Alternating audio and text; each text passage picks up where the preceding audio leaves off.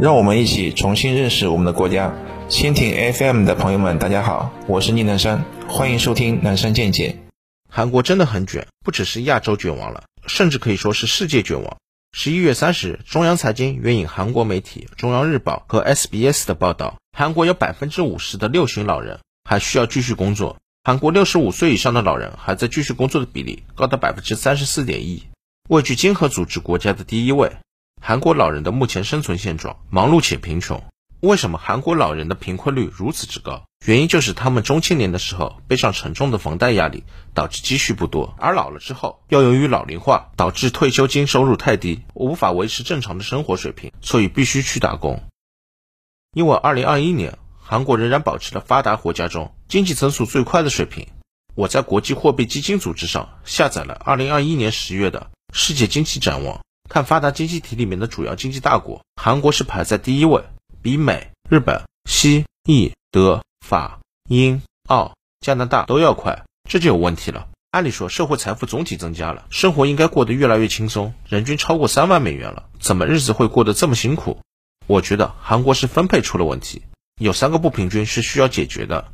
第一个是大企业和中小企业的不平均，韩国大企业的权力太大。我在做产业分析的时候。发现韩国有个独有的现象，那就是韩国大企业横跨多个领域，而且往往占据了龙头位置，缺乏竞争力强的中小型龙头企业。比如手机摄像头模组，中国最大的是欧菲光、舜宇，而韩国最大的摄像机头模组企业呢是 LG。电动车的动力电池，中国最大的是宁德时代和比亚迪。韩国最大的动力电池供应商呢是 LG 化学，其次是三星 SDI。手机用的锂电池，中国最大的是东莞 ATL。深圳新旺达、惠州德赛等公司，韩国最大的呢还是三星 SDI 和 LG 化学。显示面板公司，中国最大的是京东方和华星光电，韩国最大的显示面板公司呢依然是三星和 LG。储存器公司，中国最大的是长江存储和合肥长兴，韩国最大的公司还是三星和海力士。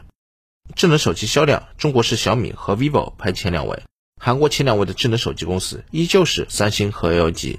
中国最大的电视机厂商是 TCL 和海信，韩国又是三星和 LG。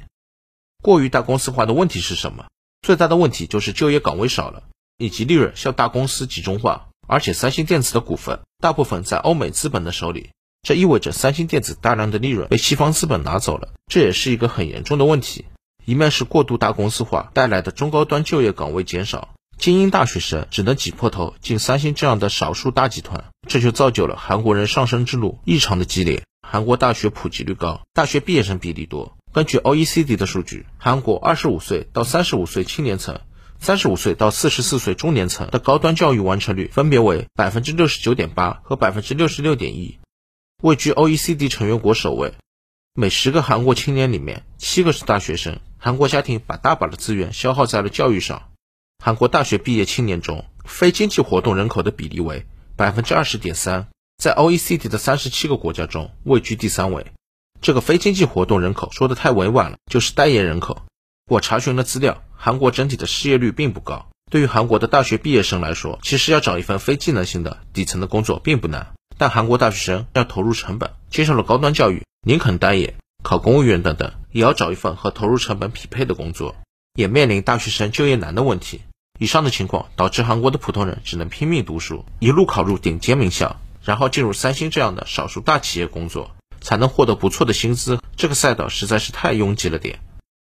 另外一个问题是地区的均衡发展问题。韩国人口过于集中化，首尔都市圈包括三大部分：首尔特别市、仁川广域市和京畿道。京畿道这个地方环抱着首尔和仁川，在位置上类比一下，可以说京畿道相当于河北。首尔相当于北京，仁川相当于天津。由于韩国把首尔的行政区划面积才六百零五点二一平方公里，对比下，北京有一点六四万平方公里，所以实际上大量的人口集中在京畿道。二零二零年，京畿道的人口为一千三百四十点五万人，仁川人口为两百九十三点六万人，首尔的人口九百六十点二万人，总体高达两千五百九十四点三万人，占韩国人口比例高达百分之五十点一。实际上，这三个地方加起来的首尔都市圈面积也没有北京市大，但是人口已经超过北京了。我们可以感受一下首尔都市圈韩国的人口集中程度。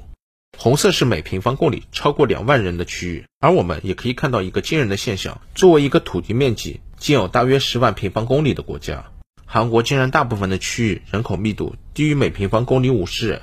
首尔地区的每平方公里超过两万人，和大部分国土面积每平方公里少于五十人，这个人口密度差距在四百倍。韩国的人口集中度达到百分之五十。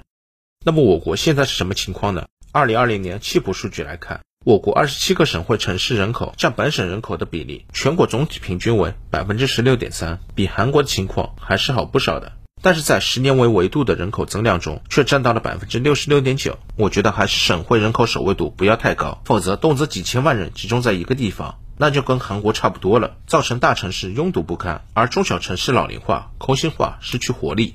所以本质上还是一个地区均衡发展的问题。一个省有多个发达的中小城市，比只有省会发达要好，因为这意味着具备更为广阔的选择空间和可居住面积。韩国是一个人均超过三万美元的富裕国家，经济增速也还可以。然而搞成了世界卷王，整成了地狱模式。只不过这些都是现实的负反馈而已。对于我们来说，韩国模式是很有警醒意义的。我们首先还是要坚定不移地搞产业升级。坚持发展高科技制造业，给全国提供更多的中高薪岗位。因为我认为，人均一万美元是不可能实现共同富裕的，最低的底线也得是两万美元以上，迈入发达国家门槛。但同时也要注意这些中高端岗位在全国的均衡分布，因为同样一个月薪两万的工作岗位，在北京和在河北石家庄，生活水平是完全不同的。同时要更多的理解“房住不炒”的含义。房子首先是拿来住的，是拿来提高百姓生活水平的，然后才是用来提高地方政府财政收入的。前者远比后者更重要。